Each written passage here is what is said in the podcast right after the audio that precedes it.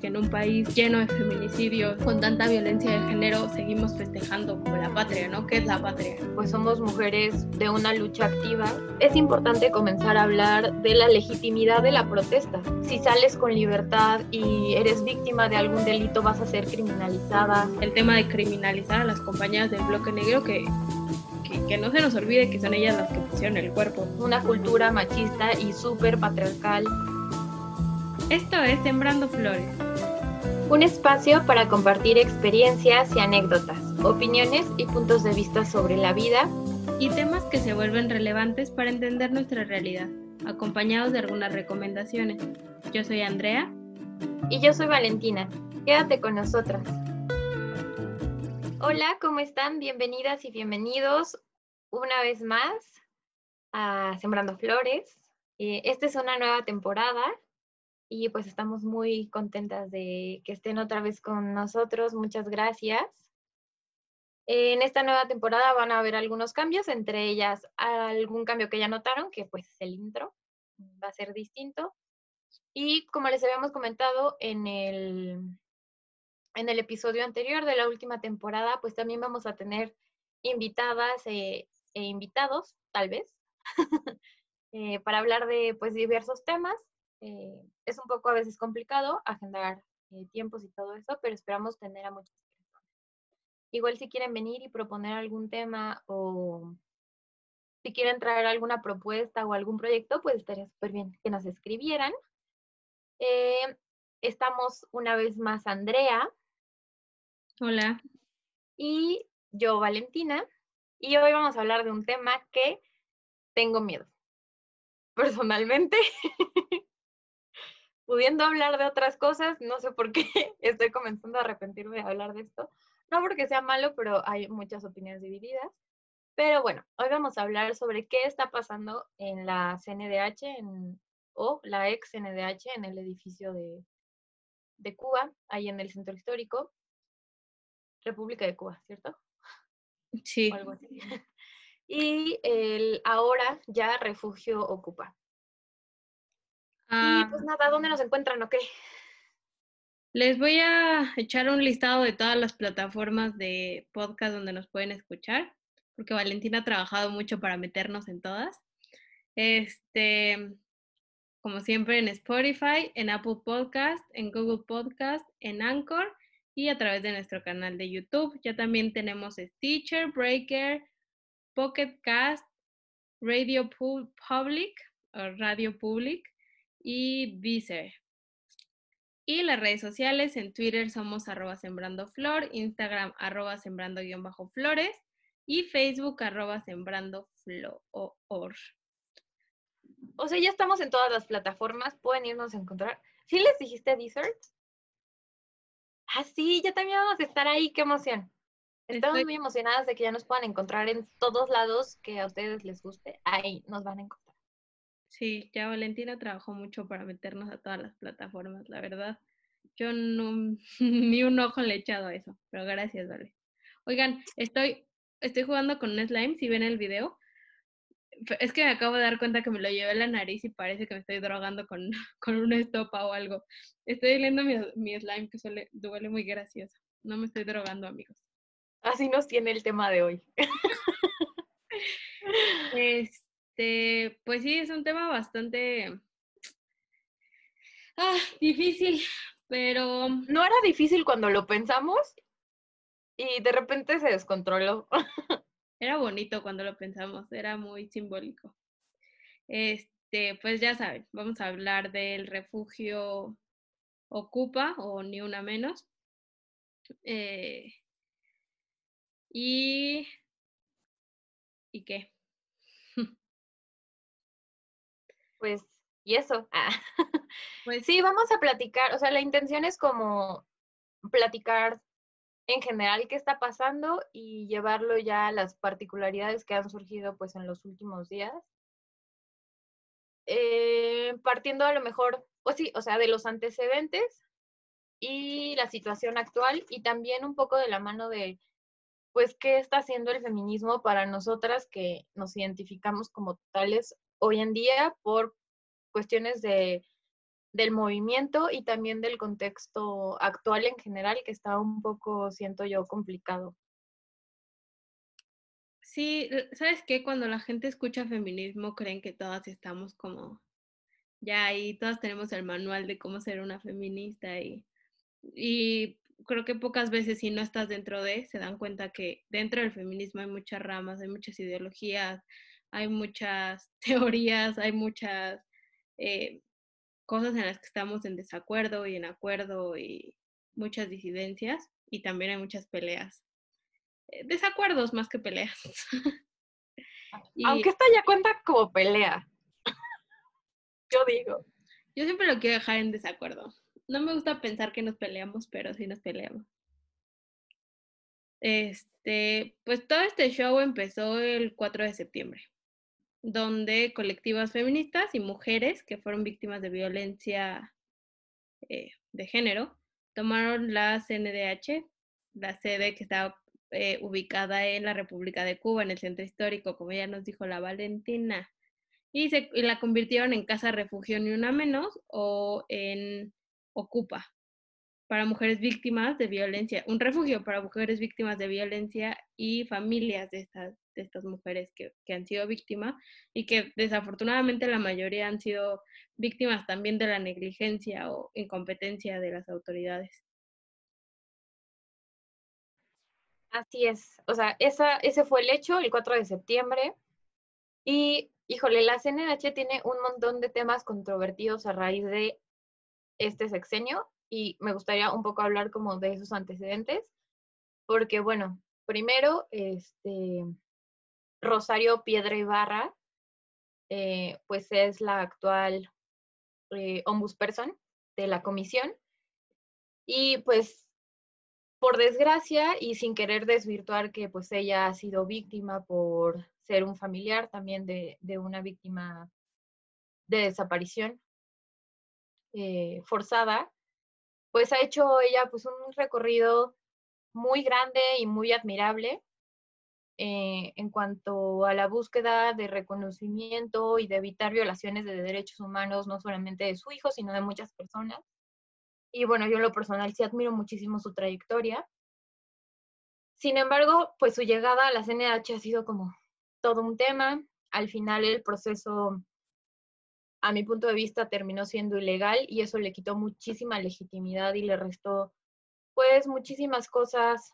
Atender a una persona tan reconocida en esos temas más allá de una trayectoria académica, pues alguien que fuera empática, ¿no? Con, con su situación, escuchar su comparecencia cuando, cuando iba, pues ya a formar parte de la CNDH, pues daba muchas esperanzas a pesar de todo el proceso, pero se fue manchando, ¿no? Se fue manchando y eh, una de las cosas, o más bien la, la cuestión que detonó eh, toda esta situación, es que justamente una de las madres víctimas eh, o uno de, de sus hijos, un menor en este caso, de una de las víctimas, Marcela Alemán, tuvo una reunión en la CNDH ese 4 de septiembre y al final pues no se llegaron a, ningún acuerdo y pues no, no hubo respuesta como de las autoridades. Ella se amarró una silla diciendo que no iba a salir de las instalaciones hasta que hubiera respuesta respecto a su menor hijo. Y fue ahí cuando empezaron a llegar muchísimas eh, familiares y, madres y, también padres y se dio la toma, ¿no? Se dio la toma y pues llegaron diferentes colectivos, entre ellos pues Acaocupa y este, ¿cómo? Frente Nacional ni una menos, México, ¿no? Yo, yo creo que la CNDH, o sea, antes, desde antes de este sexenio, la verdad es que yo nunca le he tenido mucha fe, pero por algunas razones del destino me tocó pues saber cosas de no saber, eso suena que tengo información confidencial.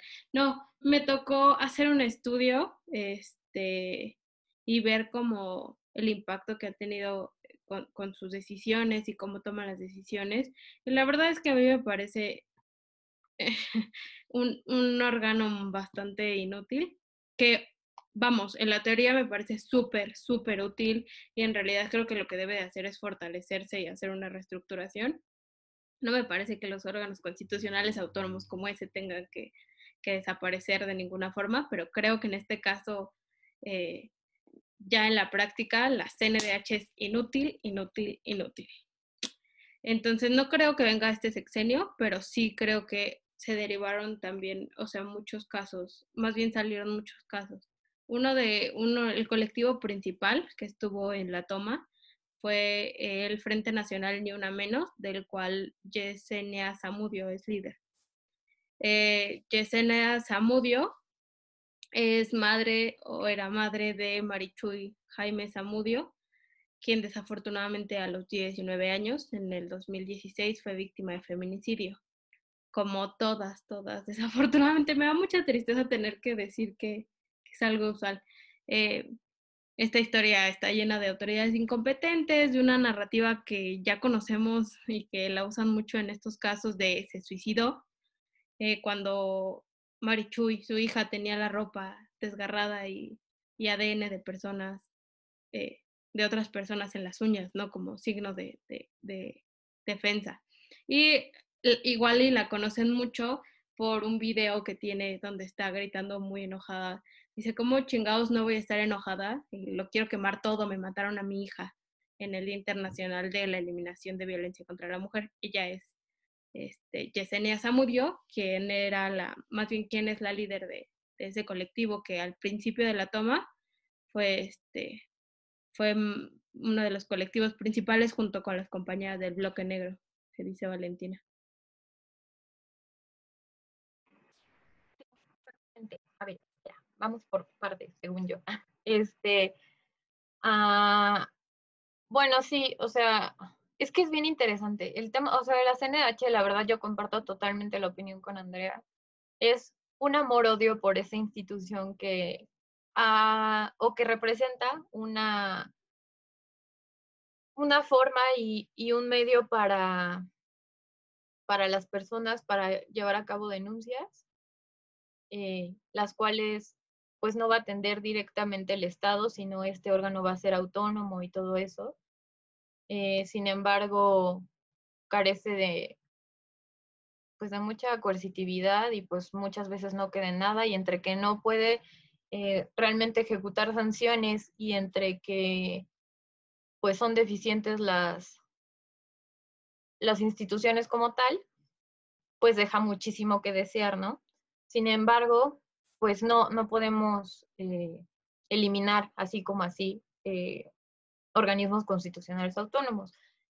Y menciono esta cuestión porque pues el gobierno actual primero marcó un odio totalmente a los organismos constitucionales autónomos y luego se le buscó dar legitimidad este, con una figura como Rosario Piedra y luego el proceso se hizo una cochinada y entonces fue algo así como que demeritó mucho la situación, ¿no? Y pues también es el tema de que efectivamente casos como el de Yesenia, pues hay muchísimos y las víctimas están desesperadas, ¿no? Y decimos víctimas porque pues no nada más son las personas que reciben como tal pues la conducta que puede terminar en muerte, sino que los padres y las madres pues también son víctimas, ¿no? En este caso, pues Yesenia es una víctima. ¿Por qué? Porque su hija, pues ya no está. Entonces, bueno, se dio la toma y luego, ¿qué pasó? Ay, perdón. Este, entre las peticiones eh, que, hacia las autoridades estaban que se reconociera la gravedad de los feminicidios, que se emitiera una alerta nacional contra la violencia de género y, este, la implementación de políticas públicas para eliminar el discurso patriarcal de la clase política, que se usa mucho. Este, eh, y, o sea, de, esta protesta empezaron a salir un montón, un montón en todos los estados. Eh, una de las mm, que nos dio mucha tristeza fue en Ecatepec, que no resultó nada, nada bien porque las autoridades eh, su, su, primer instinto fue la represión y, y, golpear y hacer el uso extremo de la fuerza contra las compañeras, estuvo, estuvo bastante fuerte.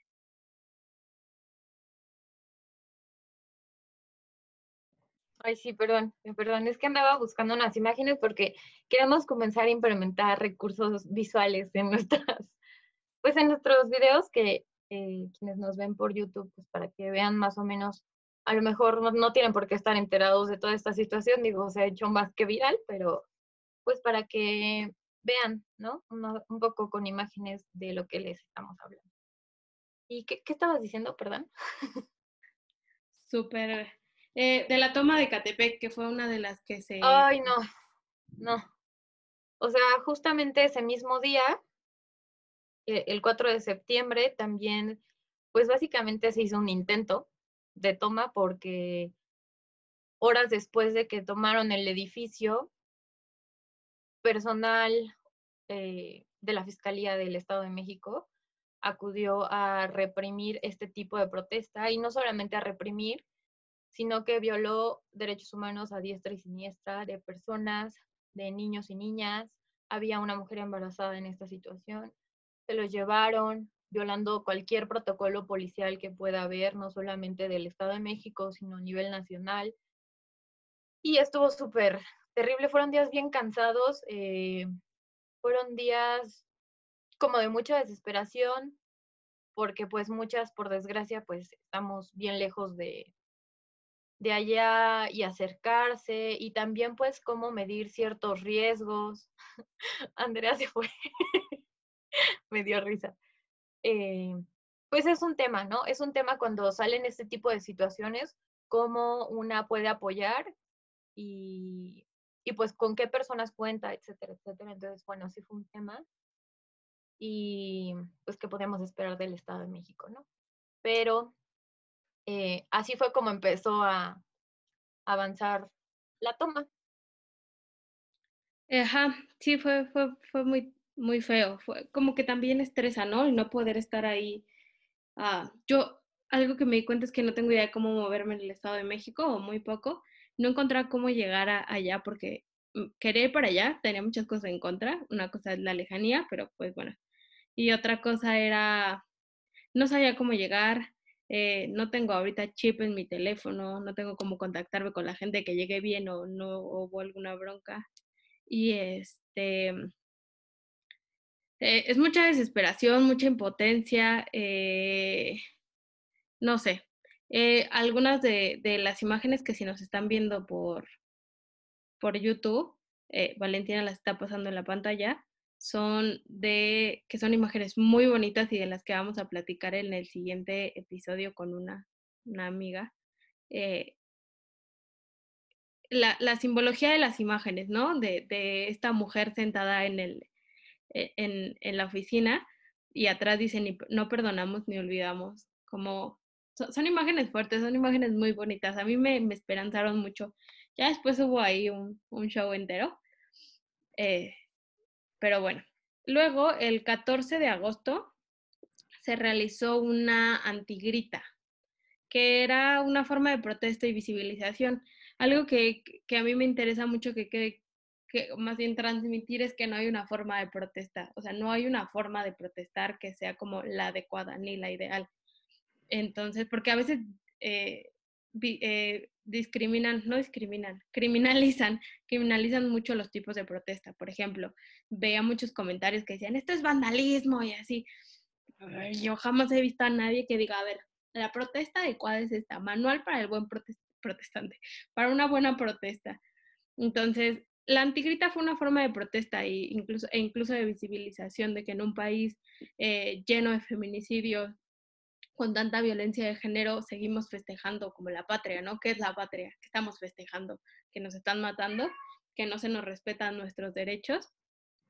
Y creo que fue un ejercicio muy, muy padre. La verdad yo no fui porque todavía me da un poco de miedo salir, en general por la pandemia, pero por lo que vi en las imágenes estuvo muy, muy, muy bonito. Sí, estas imágenes son de de una fotógrafa que estuvo ahí. Ahorita les digo el nombre para que vayan y la sigan a, a Instagram.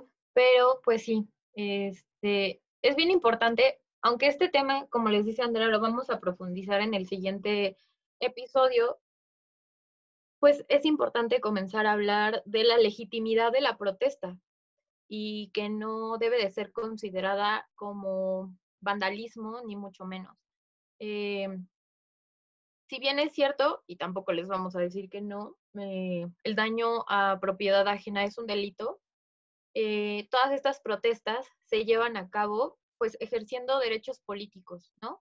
Uno de ellos y de los más importantes es el derecho a la protesta, es un, es un derecho constitucional que tenemos todas y todos y este, es un derecho pues reconocido internacionalmente y quien se atreva a decir que existe alguna forma de, de protesta específica, pues que diga este, en dónde lo dice, ¿no? Eh, esta, toda, esta, o sea, este tipo de protestas atienden a esta realidad, ¿no? No puede ser que en el año hemos perdido a casi 600 mujeres, ¿no? O no, no en el año, pero sí de enero a julio hemos perdido mujeres por presuntos feminicidios, ¿no? Eh, las mujeres cada día son víctimas de diferentes delitos, ¿no? Que las llevan a, a sufrir una violencia de género, que como muchos de los casos de las madres y también de las mujeres que, que están ahí, pues terminan en, en, feminicidios, ¿no? Entonces esto no es algo fuera de lo común, eh, no es algo para escandalizar, este, que se estén rompiendo cosas, simplemente es para llamar la atención, para apelar a una conciencia y, y comenzar a generar empatía sobre estos casos, porque está bien normalizado, o sea, no sé hasta qué grado se tiene que llegar de protesta para dejar de normalizar ciertas circunstancias. ¿Por qué? Porque a pesar de que todos, o sea, todos estos temas se, se visibilizan, eh, sigue habiendo gente que se atreve a decir un montón de cosas sin conocimiento de causa, ¿no? ¿Sabes qué me hace recordar? Siempre que dicen, ¿y qué ganan con sus, con sus manifestaciones? ¿Y qué ganan destruyendo monumentos? ¿Ya las dejaron de matar? Me acuerdo siempre mucho del caso de Lesbi, porque es algo que vivimos bien de cerca como mujeres universitarias, eh, pues que estábamos en ese tiempo en la universidad, como si hubiéramos salido hace 80 años. Este, pero bueno, nos tocó muy de cerca, ¿no? Y me acuerdo mucho que lo primero que dijeron las autoridades fue se suicidó y cómo nos movimos y se movieron un montón de mujeres. La mamá de Lesbi siempre me ha parecido una mujer impactante como, híjole, yo creo que si a mí me mataran un hijo, hija, creo que yo me desharía. O sea, no podría, no, no me muero ahí mismo. Y la mamá de Lesbi y muchas mamás eh, súper fuertes, esa mujer se levantó y hizo un montón de ruido y después de todo el ruido que se hizo en las calles, después de todo lo que se rompió, de todo lo que se quemó, eh, se logró un proceso, un proceso en el que se, se está determinando que no fue, no fue suicidio, que fue feminicidio, que no es que Lesbi se haya colgado de un teléfono público del cual así bajando los pies podía levantarse. Eh, e, e, es que la mataron. Y, por ejemplo, cuando, cuando me dicen eso, ¿qué logran con sus, con sus manifestaciones? Pues eso, se logra presión, se logra llamar la atención, se logra incluso sacar el enojo, porque da mucho coraje pensar que si tu amiga sale por un elote en la noche ya no va a regresar y no más porque era mujer, ¿ya sabes? Sí, es, es muy duro y este tema es tan serio y tan complicado a la vez, porque pues al final, mm, hablando de nosotras, pues somos mujeres de una lucha activa, ¿no? Que hemos también decidido abrazar esa causa y, y que también, pues somos fieles testigos, ¿no? De, del riesgo que representa ser mujer. Y es súper fuerte, es súper desalentador que todo el tiempo vivas con un miedo a perder la vida, un miedo a ser agredida física o sexualmente, eh, pues que tus derechos se vean totalmente vulnerados. ¿Por qué? Porque no puedes salir a la calle. Bueno, claro, cuando podemos salir, este, no puedes salir a la calle con libertad. Eh, si sales con libertad y eres víctima de algún delito, vas a ser criminalizada. Eh, te van a culpar por todos, por un millón de situaciones, de estereotipos y de una cultura machista y súper patriarcal, ¿no? Entonces, pues es muy duro y creo que de verdad, eh, viendo las imágenes de, la protesta y todos estos símbolos, porque al final eso fue y comenzó siendo esta, esta toma, ¿no? Un símbolo eh, de las necesidades, de lo que no se está haciendo, de lo que no hacen las instituciones, de cómo no reconoce la situación el gobierno federal. Eh, y también fue una esperanza, una esperanza para, para las familias, para las víctimas y para nosotras, que a lo mejor sí hemos sido víctimas de, de violencia de género, pero no hemos, pues no, no hemos sido víctimas de una violencia tan extrema, ¿no? Y que todas esas mujeres para nosotras representan esa esperanza, esa luz de apoyo, esa luz de que podemos visibilizar y podemos hacer y comenzar a generar un cambio. Claro, saber, la verdad es que saber que todas esas mujeres que están acuerpando ahí eh, eh, eh, en esas instalaciones, en esas, en esas manifestaciones, son mujeres que se van a mover y van a mover cielo, mar y tierra para encontrarte si es que algún día te pierdes, si es que algún día te, te matan, si es que algún día te hacen algo, sí da mucha seguridad y se siente bien en realidad, ¿no? Se siente mucha sororidad y empatía con eh, sabiendo que, que las tienes a ellas y que van a apoyar a tu familia y demás. Eh, y otro ejemplo, por ejemplo, de, de, cómo sí sirve, eh, fue darnos cuenta como en la CNDH, en la sede aquí de la CNDH, no ha habido represión tal cual, no ha ni o, fuerza física utilizada, pero eh, eh, luego, luego en el, en el Estado de México, en uno de los municipios, más bien el municipio con más feminicidios en toda la República, metieron luego, luego represión y golpearon a mujeres, a mujeres embarazadas, niños y niñas, o bueno, menores de edad.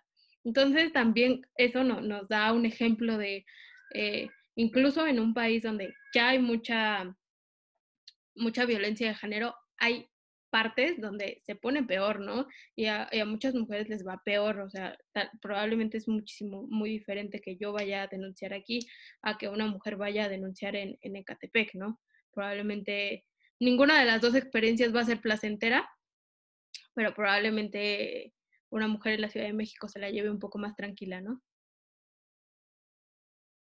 Me quedé, me quedé pensando en dos cosas. La primera es que sí, eh, volviendo al tema de la esperanza, todos estos movimientos pues nos dan un poco de paz de que, pues de saber que alguien nos va a buscar, de que alguien nos va a encontrar si nos pasa algo, porque híjole, lo que decía Andrés, súper, súper fuerte, y es que qué padre o qué madre va a tener pues el hígado para tolerar todo eso, para tolerar una situación tan complicada, tan difícil, tan desgarradora.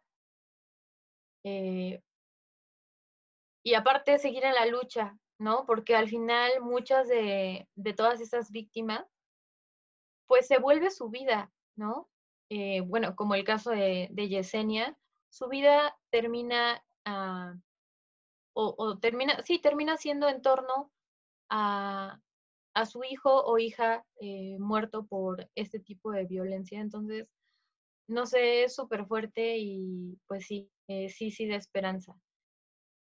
Y sí. sobre el tema de, de que decías de lo que pasó en el Estado de México, no inventes, sí, o sea, la verdad no quiero llamar que es un privilegio, o sea, que tenemos un privilegio de que, de que por estar en la Ciudad de México no hay el grado de represión que existe en el Estado de México. Dije Ciudad de México, ciudad. Este, que por estar en la Ciudad de México eh, no nos van a reprimir igual que el Estado, pero es súper fuerte. Eh, la verdad es que es bien diferente, pues, los contextos, ¿no? Me acuerdo que esa vez Andrea quería ir y pues digo, yo quién soy para decirle que no, pero también creo que en el camino, y justo eh, esta semana tuve la oportunidad de escuchar a una defensora de derechos humanos, que no me acuerdo su apellido, se llama Nayeli, estuvo en un curso ahí en la Asociación Civil de Más Sueños, y hablaban precisamente del tema de los riesgos, ¿no? De cómo pues tú te tienes que armar de diferentes elementos cuando tú también vas a ir a apoyar y uno de los elementos es justamente eso, ver el lugar a donde vas y cuáles son los riesgos, cuáles son eh, las herramientas que tú tienes que tener, ¿no? El tema del teléfono fundamental, no traer una red de apoyo, eh, no solamente pues, de morras que van contigo, sino pues qué pasa si me detienen, un apoyo legal a quien acudir, después psicológico, ¿no? Entonces, son muchísimas cosas que, híjole, uno también tiene que tomar en cuenta porque pues es bien riesgoso, ¿no? Y algo que se les admira mucho a las compañeras del bloque negro es que ellas, sin importar cualquier cosa, siempre acuden y apoyan y acuerpan y pues sí, ponen el cuerpo por todas, eh, a pesar de todos los riesgos que a muchas, la verdad, eh, pues sí nos da. Sí, algo que siempre creo, me parece, no sé, ya ni siquiera sé si usar la palabra gracioso, pero bueno, me, me, me parece muy curioso que la gente cree que vamos a las manifestaciones como, este, ¿qué pedo ya me voy a esta fiesta? ya sabes, te arreglas, sí. Pero en realidad te vas usualmente eh, con eh, tu, un número de contacto en el brazo, te llevas tu tipo de sangre, llevas un grupo con el que vas y entre todas se mandan su ubicación. Eh, muchas mujeres llevan Coca-Cola o agua para mojar los pañuelos si es que avientan gas pimienta. Eh, yo, por ejemplo, le mando a... Yo afortunadamente tengo varios amigos. mis gatos están peleando, perdón. Este, déjenme el escrito que se calle. Pero eso que dice Andrés es súper cierto. O sea, sí te tienes que armar, ¿no? Y no lo digo porque vayamos con AK-47 a las marchas, lo digo porque, eh, pues sí, es, es, muy real lo que dice Andrea, o sea, no, eh, ir a las marchas no es un juego, eh, el tema de las manifestaciones no es un juego para nosotras, no es un festival feminista, si bien es cierto... Ojalá fuera una celebración de algo, ojalá pudiéramos estar contentas.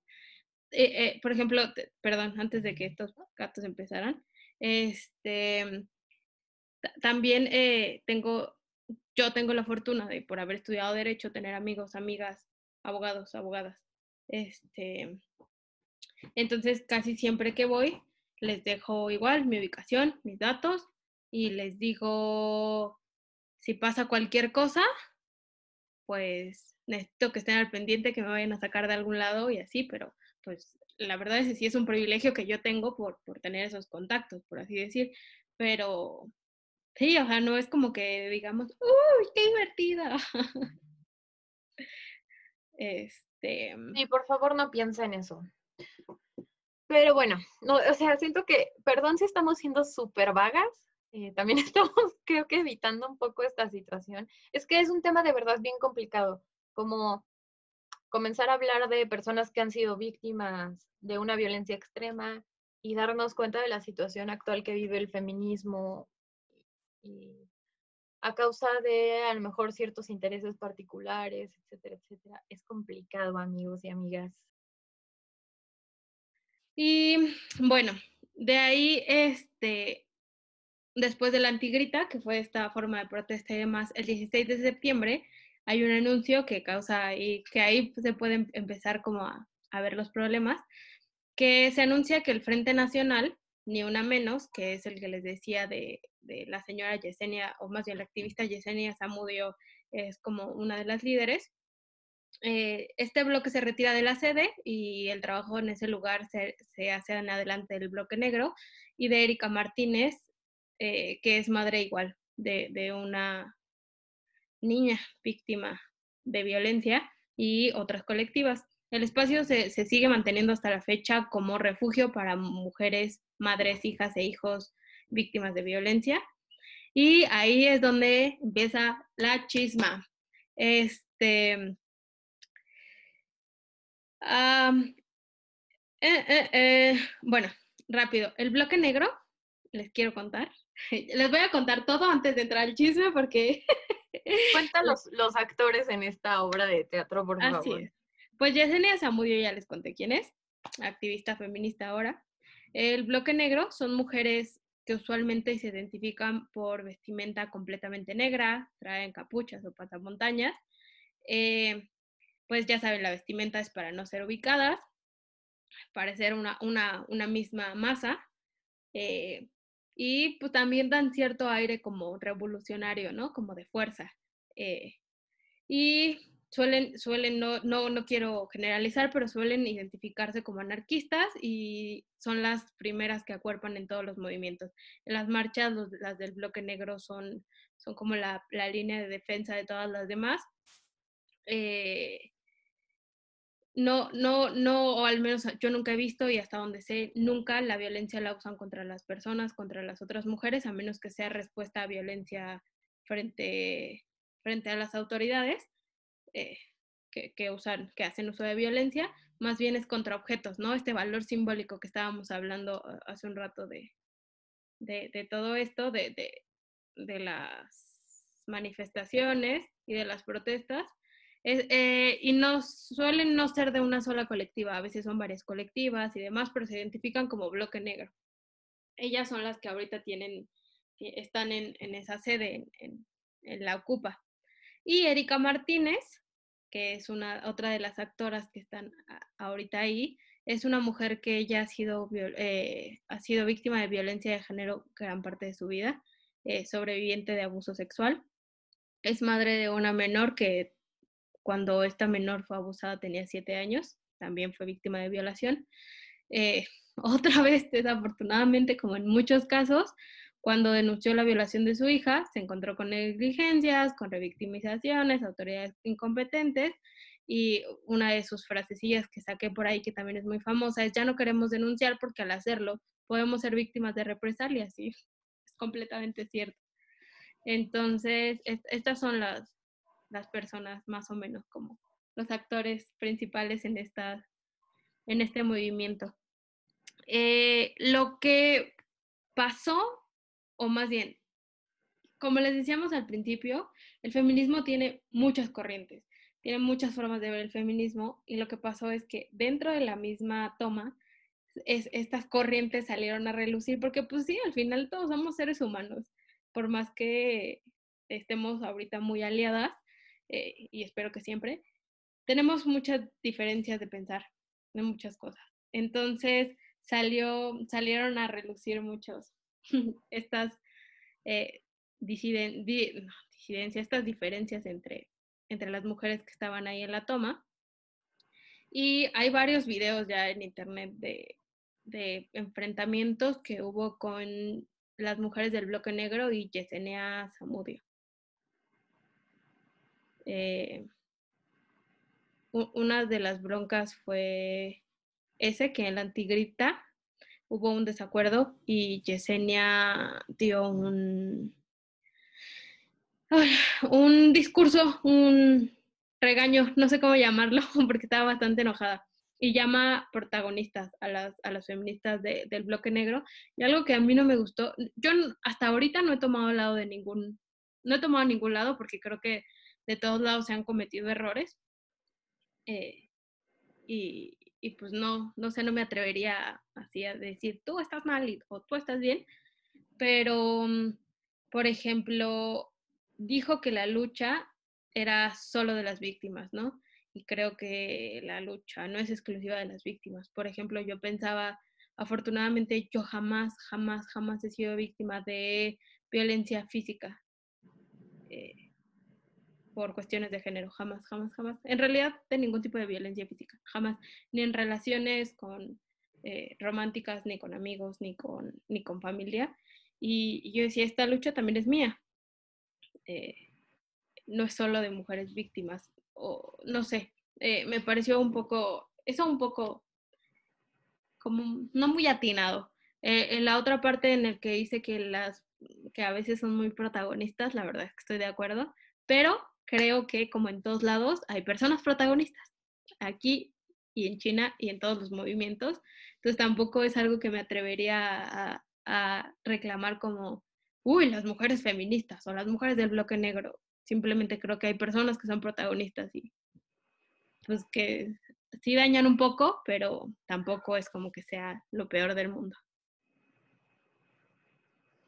Y en realidad el, del tema de, este discurso regaño, slash, ventada de madre, slash, lárguense, slash, eh, todo, todo lo que se les venga a la mente es que a partir de eso, de verdad hizo una división terrible. Y por supuesto que va a haber errores, o sea, también no, no hay que pensar que el feminismo va a ser perfecto, está muy lejos de ser perfecto.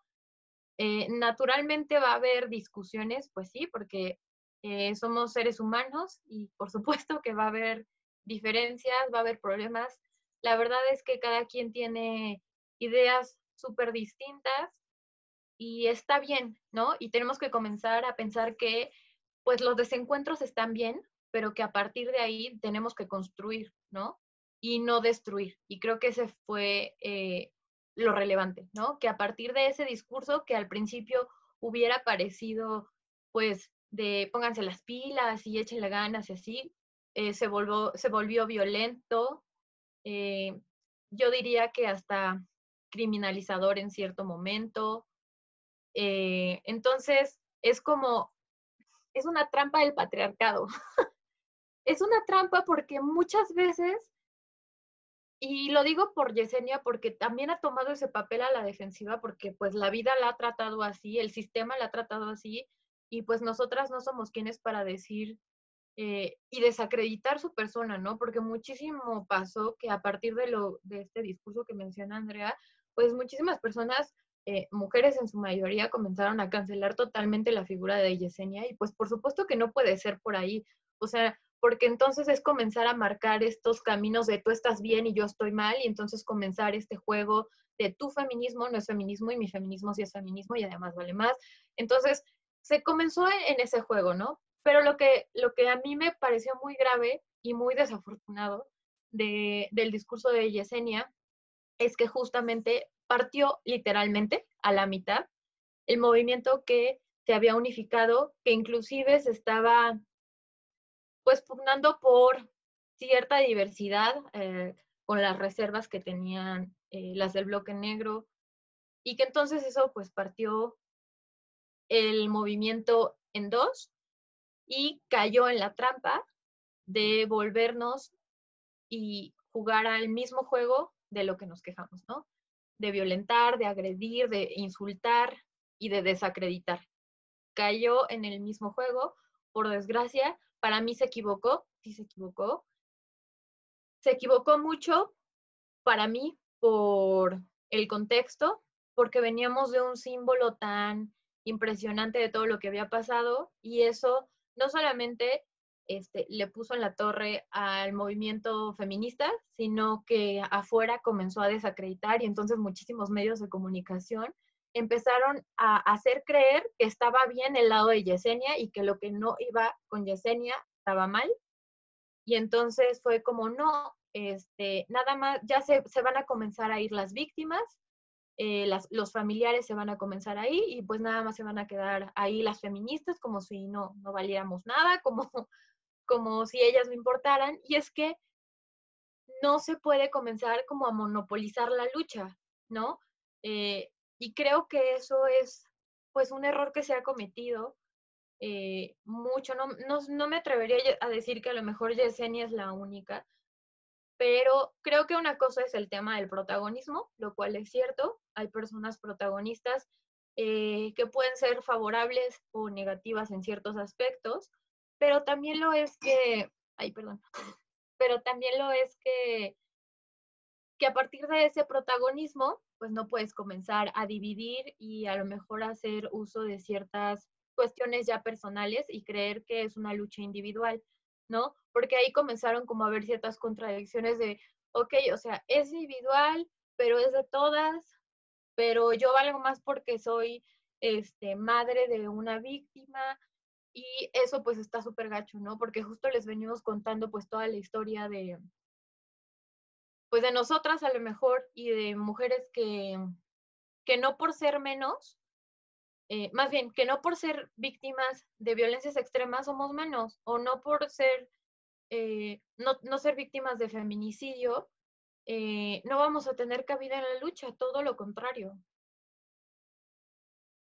Este, mm, sí, o sea, creo que hubo errores de todas las partes. Por ejemplo, creo que ese discurso regaño este, fue, fue en su mayoría desatinado, hubo cosas con las que también estoy de acuerdo, eh, pero sí, sí creo que en su mayoría fue muy desatinado y sí usó mucho el, tema de criminalizar a las compañeras del bloque negro, que, que, no se nos olvide que son ellas las que pusieron el cuerpo para que esa, esa toma sucediera, ¿no? Este, ah, otro, otro tema que igual causó mucha bronca fue el tema del separatismo, que es algo que mi cerebro se ha rehusado a sentarse a pensar realmente como a, diseccionarlo. Em, una primera ahí vista, fueguito, chispita de, desacuerdo fue cuando se convocaron a, otros movimientos para exigir justicia y uno de los movimientos que acudió y vio ahí un, este, unas entrevistillas y, demás fueron colectivos LGBTIQ y esto causó mucho, eh, mucho descontento con, las feministas que se, autodenominan como separatistas. Y, este, y también, por ejemplo, ahí creo que no, mi punto de vista es que no debería, no debería, o sea, si estamos encontrando esa plataforma, si no, no está de más, como no, pues nada más yo puedo pedir justicia ahorita, ¿sí? Después tú al rato que yo me vaya, tú vienes a tomarla y ya, tu bronca. Entonces sí creo que, este, pues ayudarnos, ¿no? Al final somos sectores que ni somos minoritarios y sí somos bien discriminados, somos violentados. Eh, por ejemplo, las compañeras eh, eh, trans, compañeras y compañeros trans también. Y bueno, esto no, no cayó bien. Y otra fue, eso sí me disgustó mucho, el papel de los familiares hombres de las víctimas en todo esto otra cosa que no encontré exactamente casi nombres y demás, pero eh, se dio, empezó a salir la discusión de qué hacen los hombres ahí, ¿no? ¿Qué, ¿Qué hacen? Esto es de puras mujeres para mujeres y yo entiendo mucho eso y comparto mucho eso en muchos espacios, pero sí creo que en un lugar así mi papá tiene todo el derecho de que si a mí me pasa algo, de exigir justicia como mi mamá y como mi, mi abuelita y mi hermano, ¿no? Entonces, creo que eso no es, no, creo que ahí el separatismo no va, no va, no va, no va, o sea, como decir, bueno, sí señor, pero usted como es hombre, váyase a llorar de aquel lado. Entonces, eh, eso también fue una bronca, por, por, eso les digo, hubo como errores de todas partes. Eh, y, aquí era uno contra los familiares de las víctimas, que la verdad me pareció como, por ahí no, compás, por ahí no. Sí, de acuerdo. Mm, totalmente de acuerdo. O sea, eh, por un lado teníamos a, Yesenia y de los gravísimos para mí errores de, del bloque fue pensar eso, ¿no? Mm, ¿Por qué? Porque justamente la situación que plantea Andrea es real. No podemos creer que va a ser una lucha solamente de mujeres cuando hablamos de padres que pierden a sus hijas, ¿no? O que eh, siempre, simplemente dentro de la toma no solamente había mm, víctimas ya de violencia de género o de violencia feminicida, sino que había muchísimos temas también en cuanto a homicidios, en cuanto a desapariciones forzadas, ¿no? Entonces, pues sí, la lucha se hizo más grande. ¿Por qué? Porque hay una desesperación colectiva de las víctimas en general, ¿no?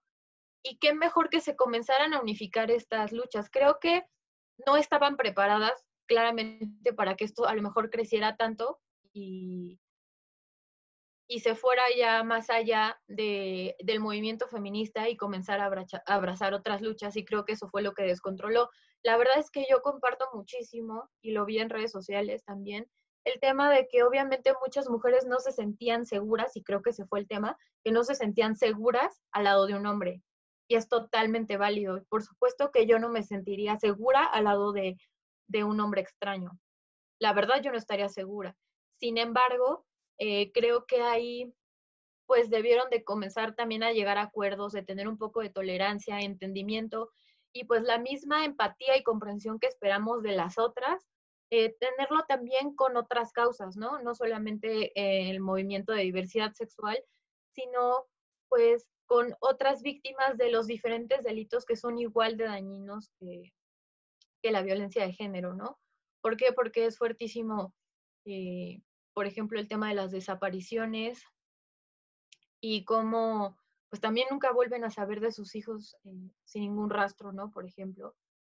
Entonces, pues ahí creo que fue donde se descontroló todo y yo pensaría, obviamente ahorita ya lo vemos en retrospectiva y desde afuera, pues de buscar una dinámica en donde adentro todas y todos tuvieran sus lugares seguros y buscar trabajar en conjunto en ciertos espacios, ¿no? Sin embargo, como que de repente se cayó medio en el autoritarismo y entre que este también fue como, bueno, entonces yo me llevo mis cosas y a las personas que traje y pues tampoco son juguetes, ¿no? Eh, son familias que, que venían de diferentes estados de la República, muchos de ellos marginados, pues buscando un espacio y que al final pues no es como, bueno, ahora es de, este, de ellas o de ellos y ahora ustedes familiares que las trajeron tales, retírense. Pues no, por supuesto que no iba por ahí. Al final, independientemente si era refugio, este, una menos, este, Frente Nacional ni una menos, o era Ocupa, o era lo que sea, ¿cuál era la finalidad y el objetivo que se perdió? Y era tener un espacio que no se ha creado para las víctimas, ¿no? ¿Por qué? Porque, por ejemplo, como el caso de Erika, Erika tuvo que dejar su vivienda y se quedó sin casa, ¿no? ¿Por qué? Porque su agresor eh, le quitó su propiedad, ¿no? Entonces, justamente era el tema de generar espacios, de dar, pues, cierta seguridad, de ayudar, acuerpar, acompañar a todas esas víctimas. Y como que todo eso se disipó en un chorro de, disgustos que a lo mejor se pudieron de verdad subsanar con eh, pues, una reunión y con una toma de decisiones un poco, no sé si objetiva, pero sí más consciente y empática. Mm, sí, el, el separatismo, hay, hay una mm, yo jamás había pensado diferente de el, el separatismo de espacios exclusivos para mujeres. Ah, y algo que me ayudó mucho a empezarlo a pensar, porque es algo que les digo que no he, pues no, no, no he como procesado bien todavía, mi cerebro no se ha puesto a chambear en ese tema, es un artículo que se llama Separatismo, la mayonesa feminista, por Dalia de la Cerda, una mujer feminista. Este, y bueno, ahí nos da un background como, bueno, antecedentes, un contexto histórico. Si lo quieren checar, pueden checarlo. Este, está en, en línea, gratis. Este, nos, nos dice que es eh, una postura que se hereda de la corriente teórica radical del feminismo de la diferencia y del materialismo francés. No vamos a entrar en nada de esto porque una, ni los, he, ni los he estudiado yo a fondo y odio cuando la gente usa la teoría como algo elitista, como, bueno, solo los que sepan de teoría le entienden. esta Dalia no lo pone así en su texto, por eso les digo, si quieren saber más, pueden leerlo.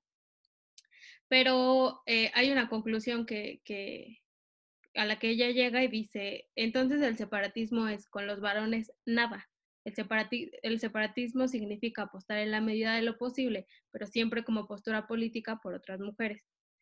Y una de las críticas al separatismo eh, es de, parte de las feministas negras y de color, que dicen que el separatismo es blanco, blanco y casi casi burgués.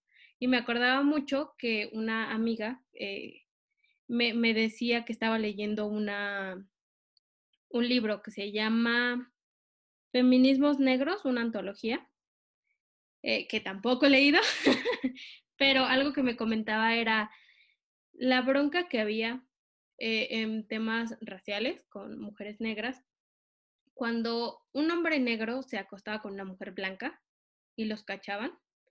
La mujer blanca, a pesar de que lo había hecho porque había querido, pues por la vergüenza y probablemente las represalias que tenía el haberse acostado con un hombre negro, eh, negro lo digo así porque era como se tomaba, ¿no? Y como desafortunadamente todavía se toma como si fuera algo malo.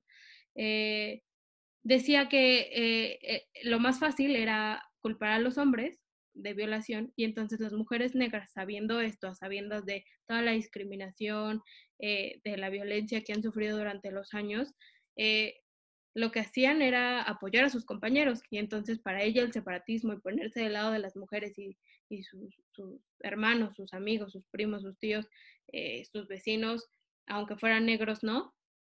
Pues no, al revés, era eh, una cuestión de apoyarse entre ellos y ellas y un poco dejar de lado esta idea de con los hombres nada, ¿no? También, también eh, pone de ejemplo a las mujeres zapatistas. Las mujeres zapatistas, ah, como ya lo pone, no se, no se, no son separatistas, tienen una lucha junto con los hombres. Ay, mis gatos están peleando. ¿Qué no ven que estoy aquí en una conferencia magistral? es que ya tienen hambre, perdón. Este, entonces, eh, eh, esta Dalia nos dice que el separatismo no tiene en cuenta la intersección de clase y raza. Eh, otra vez les digo, es algo que no, he leído mucho. Me hace algo de sentido y, y me hace más sentido esto de cuestionarnos si es lo mismo espacios exclusivos para mujeres que el separatismo. Este, y pensarlo como cosas separadas creo que me agrada, pero todavía no llego hasta allá en, mi, en mi sesión de pensamientos. este, porque sí, o sea, por ejemplo, el metro como un espacio exclusivo de mujeres. Eh, tal vez el separatismo como postura completamente, si la tomara, sería un poco más hacia el lesbofeminismo radical, que creo que le apuestan mucho a con los hombres nada, de plano nada, nada, nada. Esa postura a mí no me agrada porque tienden a criminalizar también a las mujeres por tener relaciones con hombres, ¿no? Relaciones eh, afectivas con hombres, como no, pues caes en el mismo juego del patriarcado, creo que ya ahí es ir, ir un poco muy lejos. Sí, eh, pues sí, yo también creo que pues creo que en general el feminismo de colonial ha venido pues a cuestionarnos muchísimas cosas. Eh, más allá de que, por ejemplo, e, en los últimos meses eh, nos hizo cuestionar nuestro racismo, eh, ahora lo que dice Andrea pues es súper interesante, ¿no? El tema de si la lucha es dividida o no es dividida y si las y cómo afectan las opresiones, ¿no? las opresiones del sistema eh, no solamente afectan a mujeres, sino que también afectan a hombres, a otros, otras, otras. Y, y que sí es, y que efectivamente sí hay diversidad en, en cuanto a esas opresiones y a esas discriminaciones, y eso es en donde podemos ser diferentes, sin embargo, las opresiones existen y no son exclusivas de, nosotras como mujeres cis. Eh, la verdad, eh, creo que, no sé, creo que es muy interesante, habría que leer el material que comenta Andrea, pero creo que justamente eh, podríamos ligar esto que dijo con pues la situación del feminismo en la actualidad, ¿no? porque bueno, ya les platicamos el chisme. Para, para acabar con ese, con ese chisme, pues al final, este, la activista Yesenia Zamudio y los familiares que ella, eh, así lo menciona, había traído, se retiraron de las instalaciones de la CNDH y se fueron a otros lados. Al día de hoy, en este momento, de hecho, estaban eh, teniendo una plática con la secretaria de Gobernación, Olga Sánchez Cordero. La verdad no sé si ya terminó, pero este, pues sí, el día de hoy tuvieron o tienen todavía una reunión. Y pues ahí es donde, donde se dividió la cuestión. Al final también hubo ciertas declaraciones bastante desafortunadas. Creo que una observación para esta clase de movimientos de forma personal es que siempre eh, tenemos que pues tratar de ser transparentes con, con nosotras y, y, con las que vamos a habitar en este caso un tipo de inmueble, porque también eso hizo muchísimo ruido. La verdad, yo no sé de quién eh, tenga eh, la culpa, o, cómo haya estado, pues la cuestión, la verdad, toda, o sea, solamente ellas eh, saben cómo estuvo, pero hubo muchísimos cuestionamientos al respecto y simplemente pues es, es muy duro pensar que eh, pues está lucrando de una forma individual una causa así, ¿no? Yo quiero pensar que no es así, pero se los dejo sobre la mesa porque pues, son cuestiones que se están comentando hay videos también al respecto, tanto de un lado como del otro, ¿no? Algo que me dolió mucho del tema de, toda esta toma es que al final literalmente enfrentaron a dos madres víctimas de violencia, ¿no? Y entonces era como Yesenia versus Erika. Y pues no, eh, fue algo bien feo porque básicamente era como una con su ejército, la otra con su ejército. Y creo que justamente no es la idea, ¿no? Eh, entonces, pues cuestionarnos esos temas, creo que también, y lo podemos relacionar con lo que dice Andrea, tenemos que comenzar a ser más tolerantes eh, y tenemos que ver también mucho más allá de, de nuestras circunstancias. No quiero decir privilegios, pero sí de nuestras circunstancias. Y es bien complicado eh, es que me quedé pensando mucho en lo que dijo Andrea, que es bien complicado eh, comenzar a incluir otras personas y a lo mejor hombres eh, en nuestros espacios. Eh, yo no, yo no me atrevería a decir que todos los espacios deberían de ser mixtos y deberíamos de comenzar a pugnar por eso, pero creo que sí un separatismo tan tan específico, tan radical, creo que no, no hace bien, creo que todo, todo lo contrario. Sin embargo, tenemos que comenzar a analizar más allá de la teoría que nos hace sentir seguras, que nos, que nos ayuda a, cumplir los objetivos de la lucha, porque es cierto que la unión eh, ha generado cambios, que las protestas han generado cambios, pero no vamos a poder continuar si existen estas divisiones, ¿no? Entonces, pues comencemos a cuestionarnos un poco de eso. Y al respecto, pues creo que pues el feminismo ha tenido últimamente muchísimas aristas y cuestiones que no habíamos vivido o yo en lo particular nunca había sentido. Creo que es un espacio que estamos también nosotras navegando. No podemos tampoco darnos como golpes de pecho por nuestra culpa, el feminismo está mal o algo así. Incluso menos darle pie a, gente de fuera porque siempre me da que lo utilizan como, ya ven, este, viejas locas no se pueden poner de acuerdo.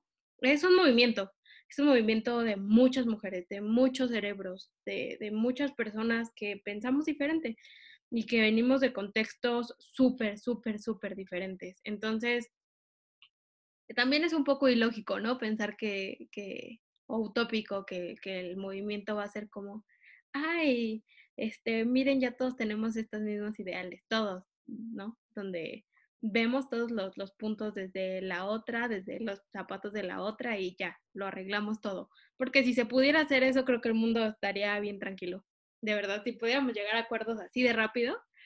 Entonces, es, es, un trabajo que se ha venido construyendo desde hace muchos años y que ahorita nos estamos cuestionando más y que a lo mejor venimos metiéndole cositas ahí como eh, para seguirnos cuestionando y que es difícil, o sea, nosotras, mm, ¿cuántas veces no hemos dicho, ya, oye, esto a veces es muy pesado, es estar un poco a la defensiva y un poco estar también ahí encima de otras personas de no, no está chido y que te estén explicando el feministómetro y ay, yo tengo este juego con mis amigas que les digo, bueno, un punto menos en tu credencial de feminista, eh, si hacemos algo, ¿no? Que no va acorde a. Entonces, eh, yo sé que es pesado y es pesado a veces cuestionarnos un montón de cosas que tenemos como, como ya puestas. Y pues no, no, está bien y fin. Mm, pues no, no es la bronca, aunque sea difícil hay que hacerlo. Por ejemplo, el tema del separatismo me es un tema difícil porque nunca lo había pensado y yo pensaba que el separatismo en las marchas era todo lo que existía y ya se me cuidan. Y resulta que no, que es algo que tengo que pensar más allá. Me ha dado un poco de miedo meterme a eso, me ha dado un poco de pereza cuestionarme las cosas y obligarme a pensarlo, pero sé que es algo que tengo que hacer si quiero si quiero salir de patrones que pueden victimizar a, más personas, ¿no? Porque tampoco es, tampoco es el chiste, nunca, nunca es el chiste. Este, de, los, de las cosas que les quiero recomendar también es un, un corto documental que es una amiga que se llama Alejandra, se llama Unidas, lo pueden encontrar, creo que así se llama, Unidas. Es un documental sobre la sororidad y este está, está chiquito, está, está agradable, como también para entender que la sororidad no quiere decir que el hecho de que nos aguantamos todo y nos soportamos todo entre mujeres por el simple hecho de que somos mujeres, son más bien redes de apoyo entre mujeres y para mujeres. No, eso no.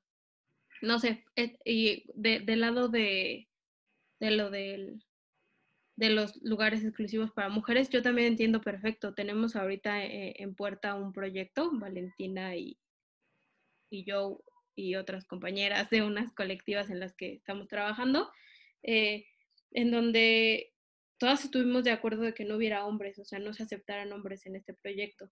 Y, por ejemplo, ese lo pienso como sí tiene que ser un espacio exclusivo de mujeres, porque puede haber mujeres que no se sientan cómodas con hombres en estos espacios y lo entiendo perfecto, pero también es un, un, tema que va específico hacia mujeres y que si dejamos a un hombre afuera tampoco es como que le estemos causando ningún agravio, ¿no? Por ejemplo, no es como que me interesen mucho los agravios contra los hombres, particularmente, pero, o sea, ahí va más o menos a lo que me refiero. Sí creo que deben de haber espacios exclusivos para mujeres, definitivamente, pero no creo que deba ser una, una regla en el feminismo, el separatismo, para todo, ni para nuestras relaciones, ni para los espacios. Eh, algo que se me quedó muy grabado era al principio de, cuando yo estaba en todo esto del feminismo, le decía como, no, no, pues si no soy maestra de ningún hombre y no les tengo, no les debo ninguna explicación, y si es cierto, no les debemos ninguna explicación, pero mi mamá me decía, ¿y cómo los vas a hacer entender entonces? O sea, ellos han creído siempre con una idea. ¿Cómo los vas a hacer entender esta, esta concepción que tú tienes de, y que es de realidad, de que las mujeres necesitan que las la respeten como cualquier otro ser humano? ¿Cómo se los vas a transmitir? Y yo decía, así ah, cierto, si no hablo con ellos, ¿cómo les digo, no? Creo que eso también hay que dejar un poco de lado. Todas pueden tener eh, ah, ideas diferentes, pero esa es mi, muy humilde opinión. Así es. Eh, pues si quieres, eh, pues, creo que ya terminamos el tema de la CNDH. Podemos hacer una segunda parte respecto a cómo se está viviendo el feminismo hoy o cómo lo percibimos pues dos feministas hoy con las aristas que han surgido en los últimos meses.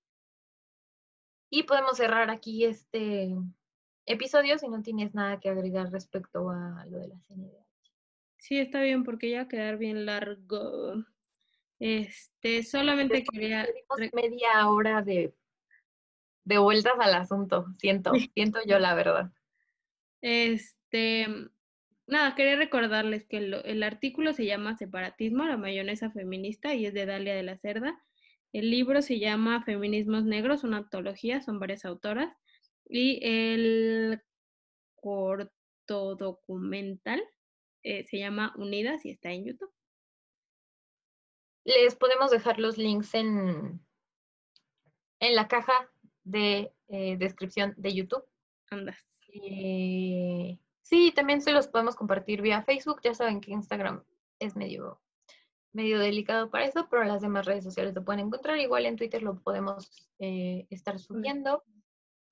Y pues nada, este, creo que las conclusiones respecto a lo que pasó en la CNH en lo particular se las dejaría al siguiente episodio.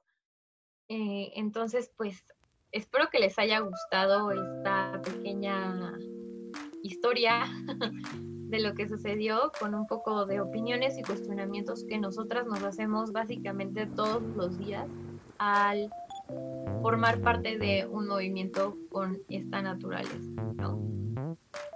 Pues sí, sí fue bastante vuelta, pero era necesaria para evitar hablar de los temas centrales. Sí, yo tengo un poco de miedo, lo siento, porque no sé, es muy complicado, la verdad. Es, es pues es complicado porque pues no hay verdades absolutas. Pero bueno, pues muchas gracias por, por llegar hasta aquí, por vernos, por escucharnos. Ya saben que siempre nos pueden hacer saber qué temas les gustaría hablar. Este, o qué personas quieren eh, venir, inclusive. Venir es un decir, pero los invito al aula de Zoom. este, Como el- a platicar, o, si tienen algún proyecto que quieran traernos, que quieran platicarnos, extras, también. Y pues les recordamos en dónde nos pueden ver y escuchar. Otra vez eh, les voy a decir, les voy a, a rezar todas las plataformas de podcast porque Valentina ha hecho mucho esfuerzo y se los quiero recalcar. Em, estamos en Spotify, Apple Podcast, Google Podcast, en Anchor, ah bueno, ajá, en Stitcher, Breaker, Pocket Cast, Radio Public y Deezer, Deezer, ¿cómo dijimos que era? Deezer. Deezer. Deezer, ya también estamos ahí, amigos. O sea, yo sé que mucha gente está comenzando a usar esta plataforma y yo no sé qué esperan para irnos a seguir por allá. Tienen que irnos a seguir y reproducirnos por allá. Y también estamos en YouTube como Sembrando Flores, en Twitter arroba Sembrando Flor, Instagram arroba Sembrando guion bajo Flores, Facebook arroba Sembrando Flor. La idea era que fuera el próximo episodio sobre las propuestas feministas, arte y monumentos, pero yo creo que vamos a hacer más bien una segunda parte de este con todas nuestras muy relevantes conclusiones y luego el otro, ¿no? Que esperamos tener una invitada. Una invitada que sepa el tema, que les adelanto que va a ser Carolina, Carolina Arango. Eh, si no saben quién es Carolina Arango, significa que no nos siguen desde el primer episodio y eso me decepciona mucho. I'm sorry for you. Este, Caro es la diseñadora de la hermosa imagen de Sembrando Flores, persona que consideramos parte de este proyecto. Entonces, bueno, ella es diseñadora y por supuesto nos puede hablar un poco más de pues este relajo de los símbolos, las los monumentos y el arte y las protestas, eh, cómo influyen en estos factores eh, pues del arte, ¿no? En general, inclusive pues cómo democratizar este sector también. Y pues nada, pues muchas gracias. Pero ese no es el próximo episodio, ¿ok? Ese va a ser el tercero de esta temporada. Pero bueno, nos vemos en el siguiente y muchas gracias. Nos vemos. Bye.